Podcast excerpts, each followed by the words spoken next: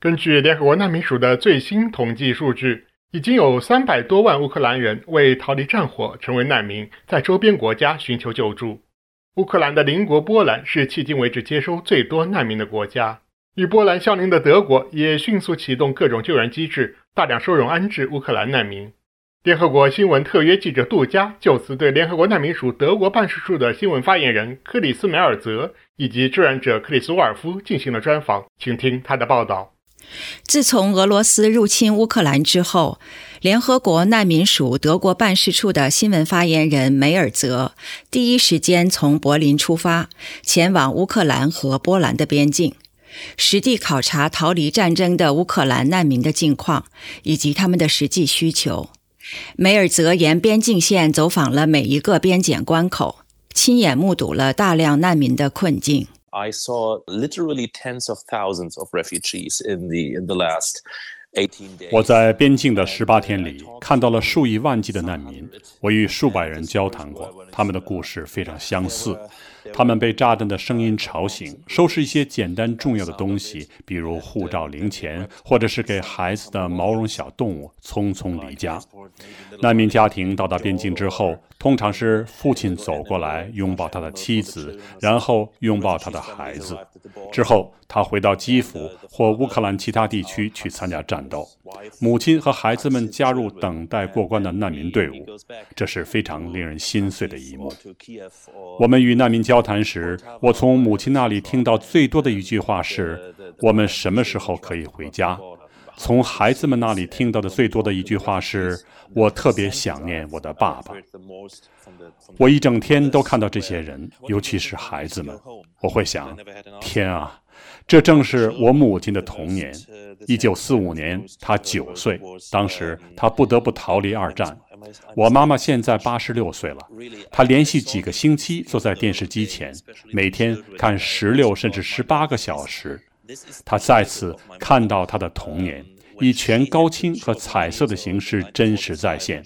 他整天在哭。一直问我什么时候能够停止，我不知道，我没有答案。For two and a half weeks now, she's sitting in front of the TV for sixteen, eighteen hours per day. 战争初起时，成千上万的德国民众带着同样的震惊和无助收看电视新闻，但是大家很快意识到，将有许多逃离乌克兰的难民需要帮助，于是民众迅速自发组织起来。募集善款和救援物资，组织车队直接将物资从德国运送到邻国波兰，返回时再将乌克兰难民接到德国，并将他们安置在志愿者家里。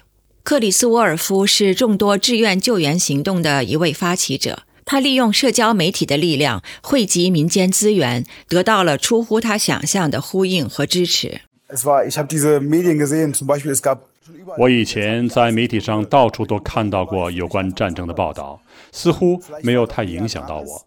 但乌克兰对我来说非常不一样，可能因为它离我更近，也可能因为看到一个和平城市里的无辜平民被突然袭击。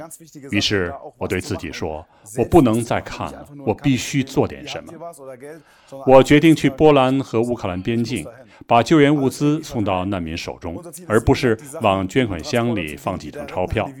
我们的目标是往直接前往边境的货车中装满救援物资。直接提供给最需要的人，其中有婴儿食品、日用品、卫生用品等。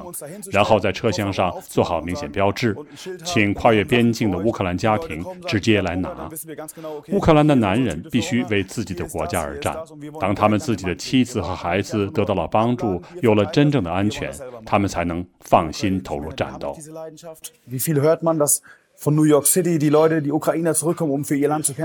很多像沃尔夫这样的个人和草根组织在积极行动，支援乌克兰，将难民接到自己家中临时安置。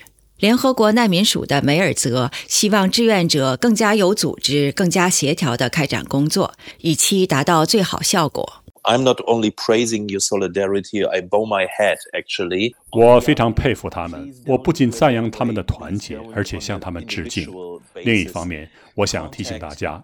请尽量减少个人行动，要联系非政府组织和当地政府，与他们协调，这样你的帮助会更有效率。